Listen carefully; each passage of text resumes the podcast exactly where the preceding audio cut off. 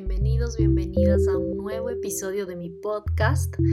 Mi nombre es Alejandra Corman y así me encuentran en redes sociales. Hoy les vengo a contar la historia de cómo empecé a trabajar como directora de casting.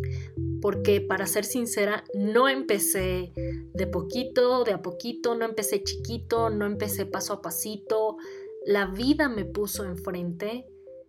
em, la opción de empezar por la puerta grande y aunque tenía muchísimo miedo, dije que sí. Así que aquí les voy a contar un poquito sobre cómo fue mi experiencia como directora de casting, mi primera experiencia como directora de casting en un largometraje, en una película muy grande, una de las más grandes que se ha hecho acá en Ecuador y una de las más premiadas, estoy segura, eh, y de excelente calidad. Bueno, no puedo hablar mejor de, de La mala noche, así se llama la película de Gabriela Calvache, para la cual eh, tuve el honor de trabajar como directora de casting. También voy a hablar un poquito sobre algo que estuve hablando justo hoy en mi Instagram, en una publicación respecto al síndrome del impostor.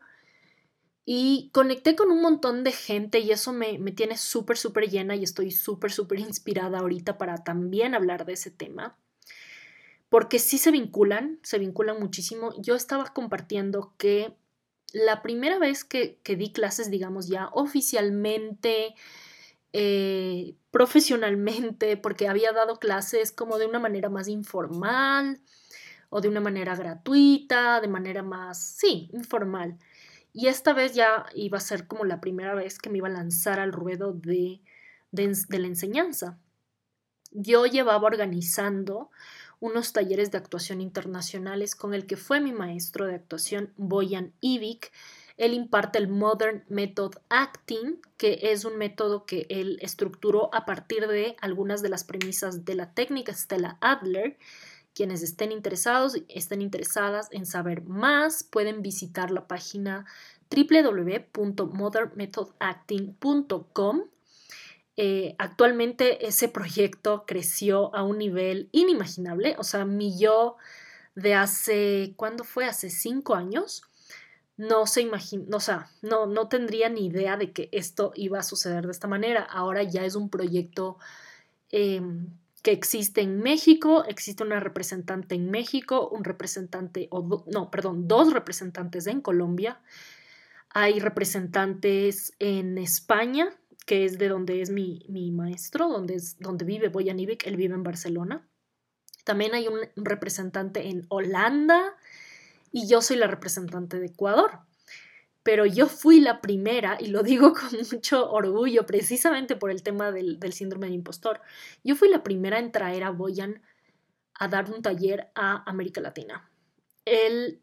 eh, había sido maestro durante muchísimos años en España y en escuelas, en escuelas fijas, y sí entiendo que daba como que talleres y cursos de verano, pero como parte de las mismas escuelas. Un día solo se me ocurrió o sea, ahí, ahí, ahí es también cuando digo que hay que aprender a escucharnos y escuchar nuestra intuición y saber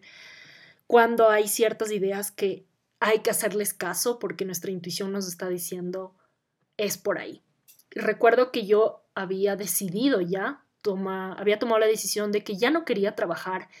en empresas ni de comunicación, ni de publicidad, ni de marketing, al menos no de manera fija, porque sentía que obviamente no me dejaban el tiempo para mi carrera actoral, para mis proyectos artísticos,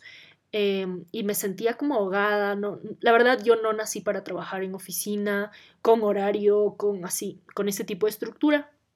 Y había decidido trabajar de forma independiente y sacar adelante mis propios proyectos. Y eh, uno de esos era traer a Boyan a dar clases acá a Ecuador, porque me parecía, su método es muy, muy valioso, me parecía que era algo que acá no existía y que yo lo quería compartir con mis colegas. Así que bueno, esa, esa tal vez es historia para otro episodio, pero quería darles la introducción porque hablé de eso en mi publicación. Porque al comienzo, obviamente, durante, y de hecho durante algunos años, Boyan era el único que daba clases de ese método. Y él siempre me decía, tú ya deberías empezar a dar clases, tú también deberías empezar a dar el taller. Y él me decía, ¿por qué no das ya el primer módulo tú? Tú lo dominas, porque yo obviamente me formé con él en España, digamos, no, no en talleres, sino tuve el, hice el diplomado de un año con él, entonces eh, sabía perfectamente bien, conocía perfectamente bien la materia, la técnica, la práctica, etc. Y había estado acompañándole a él como asistente en los talleres en Quito, luego fuimos a Guayaquil y después yo también lo llevé a México. Y él me empezó a insistir de que yo ya debería dar clases, de que nos ahorraríamos también eh, todo el tema de que él sea el único que venga a dar, a impartir ese, módulo, porque si yo daba ese módulo, más gente tendría acceso a la técnica, que a fin de cuentas es lo que él interesa, que su método se haga más conocido, crezcan más eh, el número de alumnos que estén vinculados con su, con su forma de pensar, con su sistema y expandirlo. Esa era su, es hasta ahora su misión más importante. Entonces él me insistía muchísimo, muchísimo y yo la verdad le decía, no, pero ¿quién va a querer tomar clases conmigo? O sea, como que yo quién soy para yo dar clases, para yo enseñarle algo a alguien. Yo no soy nadie. Todo el mundo quiere tomar clases contigo, con el maestro, con Boyan Ivik, que viene desde España. Me explico, tenía como muchas, muchas ideas eh, solita en mi cabeza. Nadie me había dicho esto, pero yo tenía estas ideas de que yo no estaba lista, de que yo no era X y Z, de que yo no tenía X años o de que yo no tenía el X título o la validación o la certificación como para enseñar. Pero él me insistía, me insistía muchísimo hasta que me empezó a convencer después y eh, no quise empezar a dar clases en Ecuador, irónicamente, pese a que es mi país, porque seguía sintiendo esto, o sea, seguía sintiendo que yo no estaba eh, validada de alguna forma para, para que se me tomara en serio, para que la gente quisiera pagar por tomar un curso conmigo. Sentía que nadie iba a querer pagar ni un dólar por aprender de mí. Entonces, eh, justo había, había surgido la idea de ir a México. Me parece que, no recuerdo si fue la primera, creo que fue la segunda vez, sí, la segunda vez que fuimos a México. Él iba a impartir un taller en Guadalajara y yo ahí fue cuando le dije, mira, como ahora vamos a ir a México y vas a estar tú también, como que vas a estar ahí de apoyo, entonces le dije, tal vez esta es la oportunidad para dar ese, ese primer taller en México. O sea, e, es chistoso porque ahora me pongo a pensar que me resultaba más fácil o más, no sé, más lógico dar clases en México, que encima es un país, o sea, 50 veces más grande que Ecuador y con una industria 50 veces más grande que en Ecuador. Eh, pero en mi cabeza era más fácil dar clases en México porque yo venía de fuera. Em, venía de Ecuador, eh, sabían que yo era la asistente de Boyan, entonces tenía como esta validación y que me resultaba más viable dar clases en México y me atreverme a dar clases en México, digo así porque ahora, ahora que lo pienso digo, wow, o sea, también fue un reto, ¿no? Eh, lanzarme a un país ajeno al mío y creer que era mucho más fácil hacer eso que dar en, el, en mi propio país. Pero así estaba en mi cabeza. O sea, en mi cabeza no había otra forma, o sea, no había otra manera para que yo empiece a enseñar algo acá en Ecuador, a menos que tenga algún tipo de validación. Y el hecho de haber dado un curso en México me hacía sentir que yo ya podía volver a Ecuador y decir, bueno, después de haber dado su taller en México, ahora sí viene a Quito y o a Guayaquil y, o a ambas ciudades a enseñar porque entonces los alumnos sí iban a decir, ah, ok, ya se fue, ya dio clases afuera. Si afuera le compraron su curso, ¿por qué no habría de hacerlo yo? Bueno, es todo un, es toda una historia, un tema, que no sé si es de país pequeño, no sé de dónde viene, si es personal, de dónde lo compré, si yo misma me fijo así en, en, de quién consumo eh, cursos, no lo sé, pero yo tenía esta creencia muy fuerte y hablaba de esto en mi publicación, de que también es parte de un síndrome, que es el síndrome del impostor, que te hace sentir como, como que nunca es suficiente, como que ningún título, ningún logro, que los logros son muy chiquitos para ser alguien, entre comillas, para eh, poder tener X puesto, X posición, para ganar X cantidad de dinero, para sentirte capaz de hacer algo más o de ser validada. Y eso a mí me pasó, me pasó con, me pasó con la enseñanza, me pasó con cuando empecé a dar clases y después recordé que también se me vinculé, o sea, también se me repitió ese síndrome, ese síndrome me ha acompañado en distintos momentos de mi vida, esa sensación, y también me acompañó la primera vez que Gaby Calvache, una excelentísima directora, una gran directora y productora de cine, que para ese entonces, cuando, cuando empezó con su proyecto de La Mala Noche, ya tenía y tiene una trayectoria larguísima, premiadísima y muy reconocida aquí y afuera. Y cuando ella me propuso que yo sea la directora de casting de esta película, yo la verdad no lo puedo creer, porque yo decía, a ver, yo nunca he dirigido una, o sea, nunca he sido directora de casting de ninguna película. Mi única experiencia como directora de, bueno, no como directora de casting, como asistente de dirección de casting, por eso dije que empecé por lo grande, no empecé chiquito, mi única experiencia en casting había sido cuando trabajé en una agencia de casting en donde existía una directora de casting, una amiga mía, una colega, y de hecho, precisamente porque yo me sentía muy joven, muy no, no, no me sentía capaz, porque sí me lo propusieron, dije, no, yo no quiero hacer casting, yo quiero aprender y em, yo puedo asistir y trabajar un poco más en el tema logístico de producción, pero no, no, no me pongan con ese reto ahorita. Entonces no, no quise meterme así de lleno, pero sí estuve, formé parte del el proceso de casting de una película llamada Alba de Ana Cristina Barragán, también otra directora increíble de acá de Ecuador y una película maravillosa como Alba. Y fui parte de ese proceso. Estuve haciendo casting en, alguna fase a varias niñas. Y allí tuve como ese acercamiento y también trabajábamos, no solo en una agencia de casting de cine, sino también de publicidad, entonces también tuve experiencia en rodajes y en la dirección de casting de algunos comerciales, pero como digo nuevamente, yo no los asumí nunca como la directora de casting, yo siempre estaba como que al lado de mi colega, al lado de mi amiga, aprendiendo, trabajando, ayudando, apoyando, pero nada más. Esa había sido toda mi experiencia y había trabajado en esa agencia de casting seis meses. Seis meses.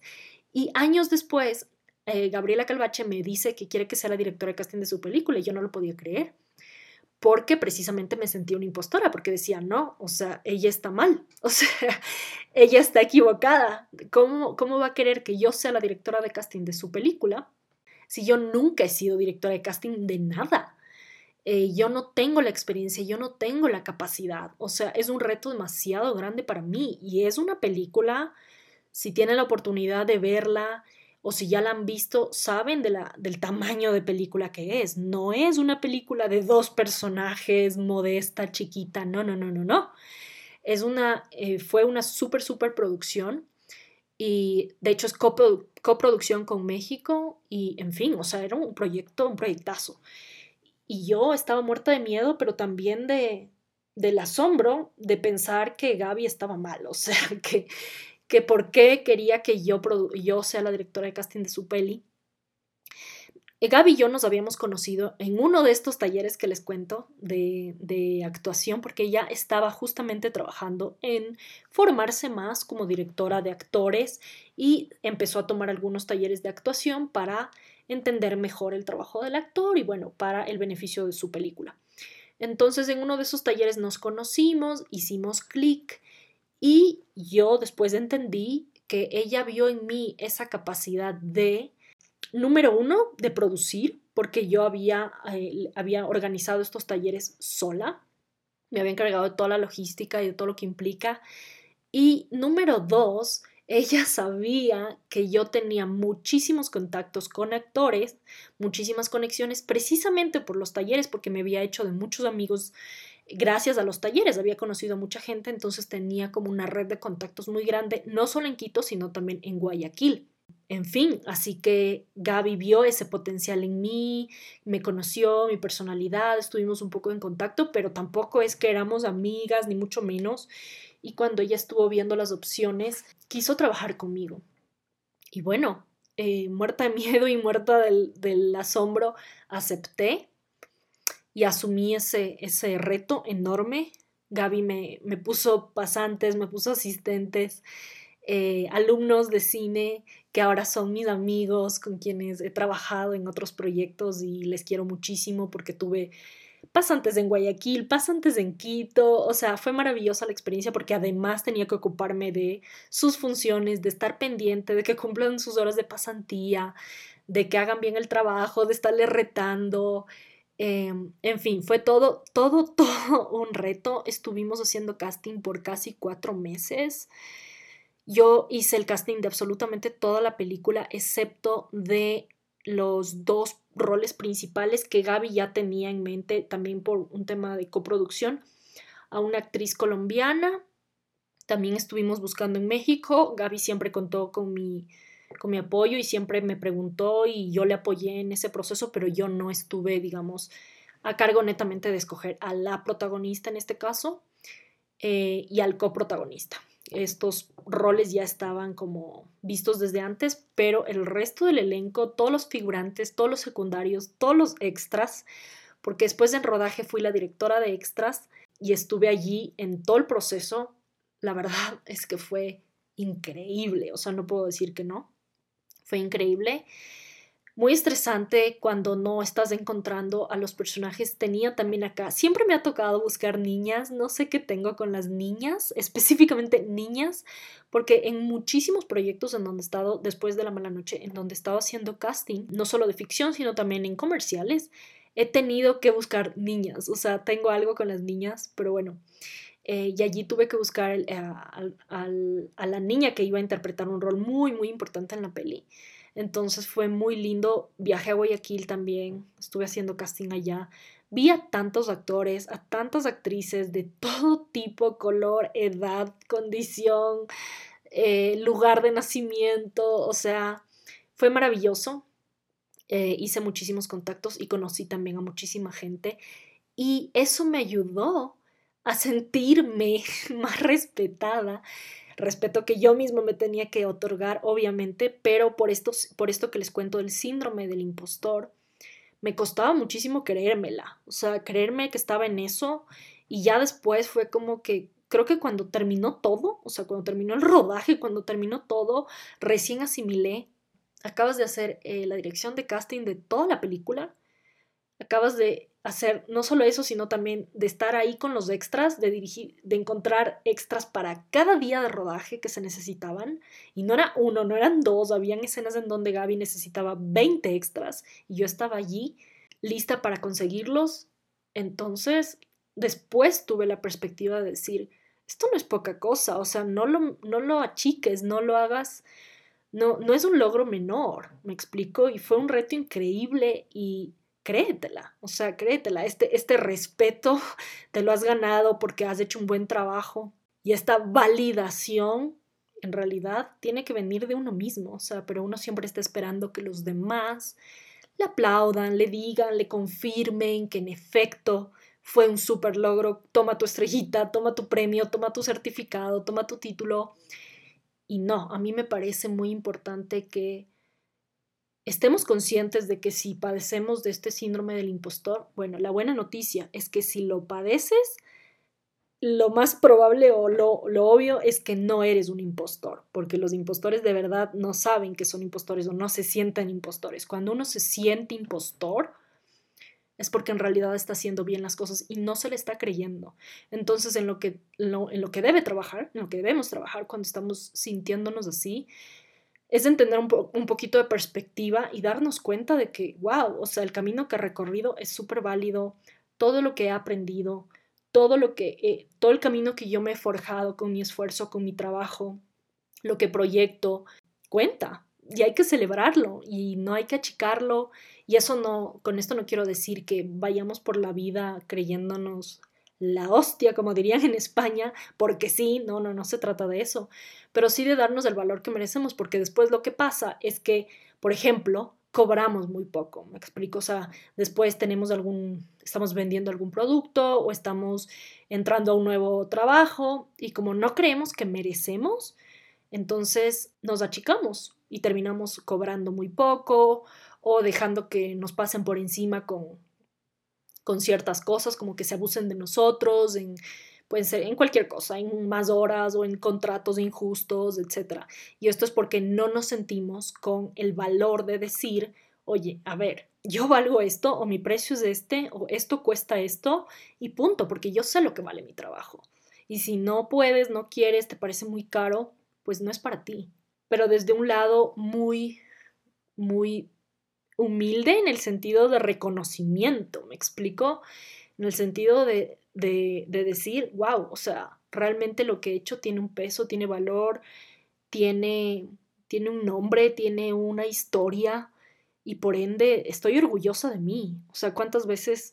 obviamos esa parte de celebrar los logros, de, de, agacharnos, de escondernos, nos da hasta vergüenza a veces de decir cosas que hemos logrado porque, por no parecer pretenciosos, pero la verdad es que cuando salen auténticos, cuando realmente salen de, de tu sentir, se nota también. Se nota cuando no es falso, cuando no es desde un lado de impostor. Y eso creo que es muy valioso y es muy lindo porque también puedes inspirar a otros. Y a veces por quedarte callada, lo único que haces es apagarte, apagar tu brillo, apagar tu esencia y no llegas a conectar, no llegas, por ejemplo, si yo no estaría en este momento hablando de esto, no existiría el podcast, no habría, no, no existiría gente que me esté escuchando y yo no sé a quién le puedan resonar estas palabras y pueda decir y revisar su propia vida y mirar hacia atrás y decir, wow, voy a hacer ese, voy a hacer ese ejercicio de desempolvar mis logros y darme el valor que me merezco, porque es verdad, no, ya basta de callar, basta de agachar la cabeza, basta de cobrar menos, basta de sentir que no merecemos cuando en realidad sí lo merecemos y, y hay que decirlo. Entonces hoy paso a contarles un poco esto, Quisiera contarles un poquito más. De hecho, mi plan era contarles un poquito más de mi experiencia como directora de casting en esta película y en otros proyectos, desde un lado mucho más técnico, de cómo es la dirección de casting, en qué se fija un director de casting, eh, para beneficio de nosotros, de los actores, las actrices y de las cosas que me pude dar cuenta también como actriz, de cómo me ha servido a mí también como actriz el estar del otro lado de la cámara. Y les prometo que voy a hacer un episodio así pero ahorita venía muy, muy, muy eh, conectada con esta energía de esta publicación, con esto de con esto del síndrome del impostor y no quería eh, dejar de pasarlo, de, no quería pasarlo por alto porque también me di cuenta que no solo me pasó cuando empecé a dar clases, sino que también me pasó cuando me propusieron ser la directora de casting de La Mala Noche. Así que nada, espero que esta reflexión les sirva, les inspire, les motive a celebrarse, celebrar sus logros y a pararse más duro, a pararse más duro, más firmes con lo que somos, con lo que valemos y con lo que tenemos que aportar y tenemos por que dar. Y también, por otro lado, tener la humildad de saber el camino que todavía nos falta recorrer, ¿no? Eh, y creo que eso ha sido parte de mi, de mi viaje también, de, de tomar como una pausa, un respiro y decir, ok, aquí me falta, voy a trabajar en esto, voy a seguir estudiando esto, me voy a seguir formando en esto o voy a seguir aprendiendo, etc. Entonces, eh, saber reconocer, reconocernos y saber reconocer también cuándo es el inicio de una, un nuevo proyecto, un nuevo reto y cuándo es el inicio de un nuevo aprendizaje. O sea, para mí esto me abrió las puertas de otro otro trabajo, me explico, o sea, otra posibilidad, otra exploración profesional y por eso siempre le estaré muy agradecida a este primer proyecto y me estaré muy agradecida por haberlo aceptado porque pude haber, haber, pude haber salido corriendo del miedo y haberlo dejado ahí. Así que gracias Alejandra por no hacerlo y por asumir el reto con, con miedo y todo. Creo que así hay que afrontar la vida y y nada, les mando un abrazo enorme. Les debo el episodio en donde vamos a hablar muchísimo más desde otro lado, otra perspectiva de la dirección de casting. Pero como dije, no quería dejar de pasar, dejar de hablar de esta parte que también me parece muy valiosa para nuestro desarrollo personal. No se olviden de seguirme en Instagram, estoy como Alejandra Corman y les espero en mi próximo episodio.